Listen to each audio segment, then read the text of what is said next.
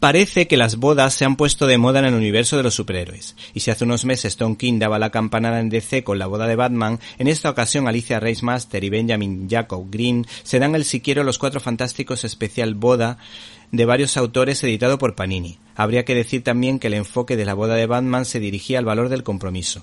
En la boda de la cosa se plantea de otro modo. En primer lugar, algunas chicas del mundillo de las heroínas plantean una despedida de soltera en plan frívolo y hedonista, lo que produce un rechazo total por parte de una mujer sensible como Alicia Master pues es una mujer de altas miras y principios. Por otra parte, sin desvelarles nada de la trama aventurera ni de la romántica, este cómic, aunque sea de una manera icónica, refleja las tradiciones como la pedida de la novia más o menos formal o la celebración de la boda por el rito judío, pues en más de una ocasión el binomio Benjamin Green La Cosa ha manifestado su fe.